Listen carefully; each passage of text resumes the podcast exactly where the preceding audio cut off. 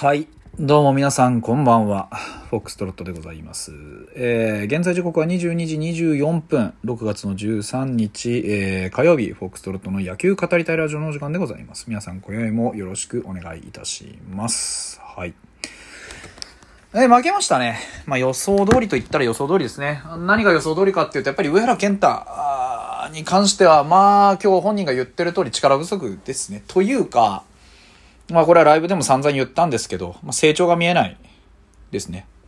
うん。あの、今年特にそうですけど、まあまず5回持つか持たないか。うん。のところでずっとうろちょろしてますよね。うん。てかほぼ持ってない。毎回毎回4回そこらでもう限界だなってなっている。体力がないですよね。強い球を投げ続ける体力がない。60球とか70球でへばってね、なんかフラフラするようでは、まあ、正直プロとしてやっていけないでしょうし、あの、上原ファンの方がいたら本当に大変申し訳ないんですけど、正直、そろそろ限界かなっていうところが来てますね。もう29です。来年30。ね、94年まで。で、大卒の8年目。えー、2015年のドラフト1位。まあ、ね、渡辺亮も、トレードで出されましたし、えー、ドラフト1位とはいえ、結果が残っていない。同じ年代の選手を見回してみても、他のね、もう、あの、チームではほぼ主力を張っている選手ばっかりです。上の世代の下の世代もね、29ですから。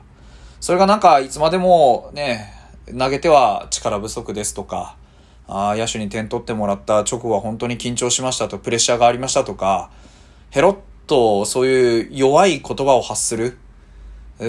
ましてやこのファイターズというチームは若手が多い、ね、非常に若い選手が、えー、多い中で29っていうともう背中を見せていかなきゃいけない、そういうチームですよ。その中において、やっぱこういう風になってしまう。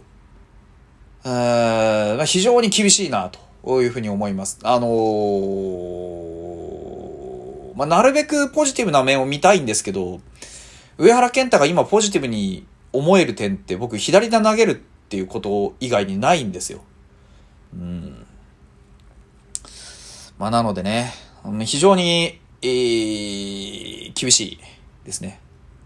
うん、あのー、うん、まあ、こういうふうに断言してしまうのは非常に悲しいことですけど、まあ、今年いっぱい頑張ってくれれば、また新しい道が開けてくるんじゃないでしょうかね。うん、という話になってくるんじゃないかなというふうに思います。例えば、現役ドラフトなのか、例えば、あ自由契約なのか、例えばトレードなのか、わかりませんが、そういう別の道を提示される可能性ってのは、もう非常に、大きいのかなというふうには思います。あまり考えたくはないですけどね。で、まあ、あのー、まあ当然あんまり調子今良くないんでね、ごちゃごちゃごちゃごちゃ言う大先生がいるわけですよ。宮本慎也って言うんですけど。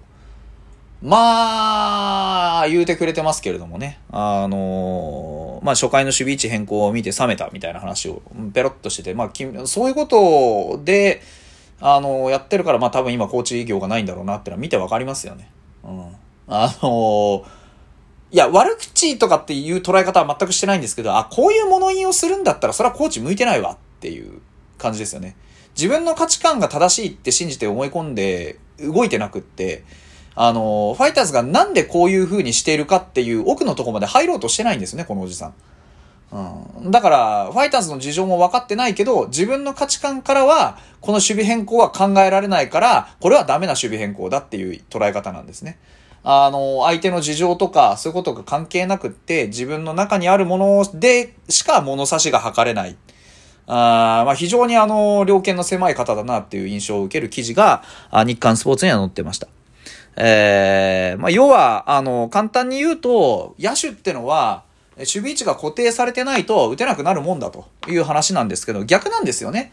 ファイターズにおいては。これ何度も僕お話ししてるんですけど、改めて言いますけれども、え、っと、ファイターズっていうのは、あの、役割で打線組まないんですよ。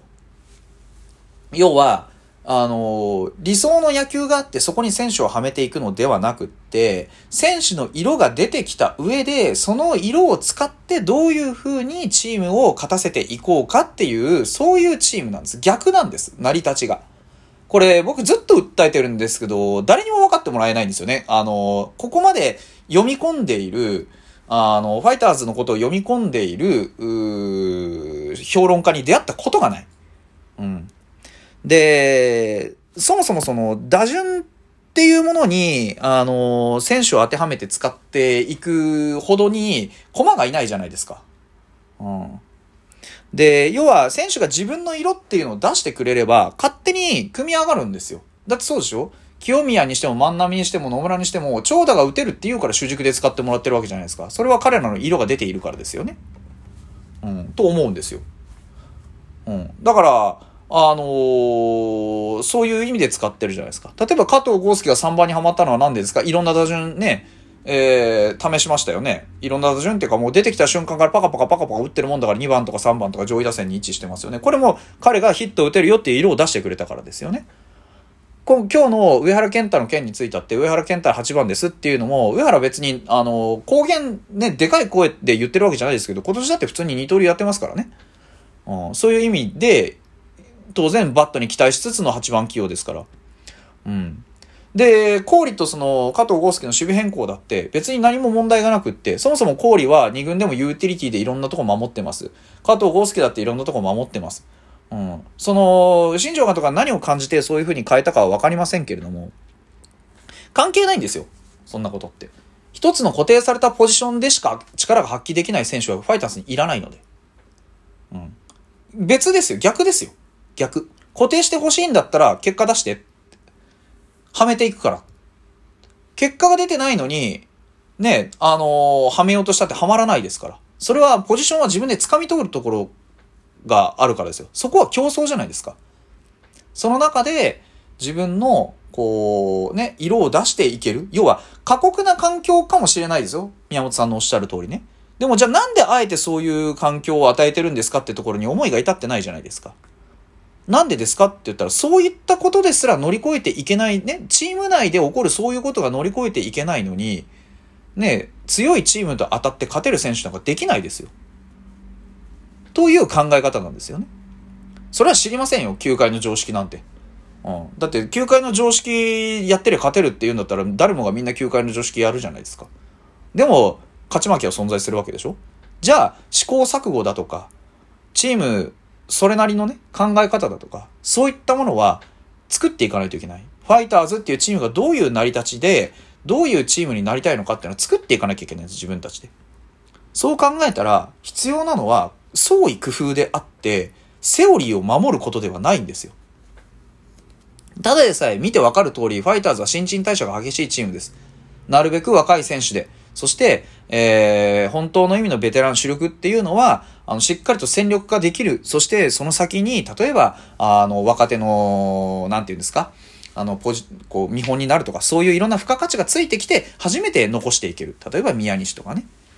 例えば、あの、飯山さんとかもそうでしょ？っていうところがあって初めてそうなるんですよ。そうでないのに、あの、ベテランを残しておいても意味がないっていう考え方はちゃんとあるわけです。それはベテランのためにもならないし、このチームにおいてはね。で、若手のためにもならないし。であれば、もっといろんなところから選手を取ってきたり、いろんなところで選手を放出したりして、選手にとって何が一番都合のいい場所か、選手が輝ける場所っていうのはどこなのかっていうのを常に探し続けてるんですよ。ここじゃないと君はダメなんだねってのが分かればそうなるでしょうし。逆に、あのー、言わせてもらいますけど、だって清宮だってサードでやってみたらよかったじゃないですか、案外。ファーストだってよかったじゃないですか。いろんなことやらせてみたら案外できるんですよ。そうすれば、選手として生き残っていける可能性だって上がるでしょここでしか使えないと思い込んで、ここだけで使っていたら、例えば清宮をファーストだけで使うとか、ね、ファースト、サードってある中で、サードだけで使う。ファーストだけでしか使わないってなったら、ね、それこそ選手起用の幅ってのが狭まってしまう。何があるかわからないでしょどういう風になるかわからないでしょそこでも使えたらチームにとってプラスだよね。そこでも生きることができたら君にとってもプラスだよねっていう何を足していくかの考え方なんですよね。そういうチーム事情、そういうチームの作り方をしているチームなんだから、あの、まずその先入観を捨てるべきなんですよね。このチームを見るときは。ただそれができている、うまあ、なんて言うんでしょうね。あの評論家は僕は見たことがない。ですね。うん。まあ、あの結果負けてるから、あまあ、文句言ってもしゃあないんですけど。うん、ただ、あの宮本さんが頭から、頭ごなしにね、そういう風に言って、あの新庄監督の采配を未だに認められないっていうのは、まあ僕は頭の固い人だなとしか思わないわけですよね。うん、だってそうでしょ。うん、去年、ね、あれだけうわーってやって、未だに固定できないのみたいな言い方してますけど、去年は別に固定するために、選手を固定するためにふるいにかけるよって言ったんじゃないんですよね。誰も選手を固定するなんて言ってないんですよ。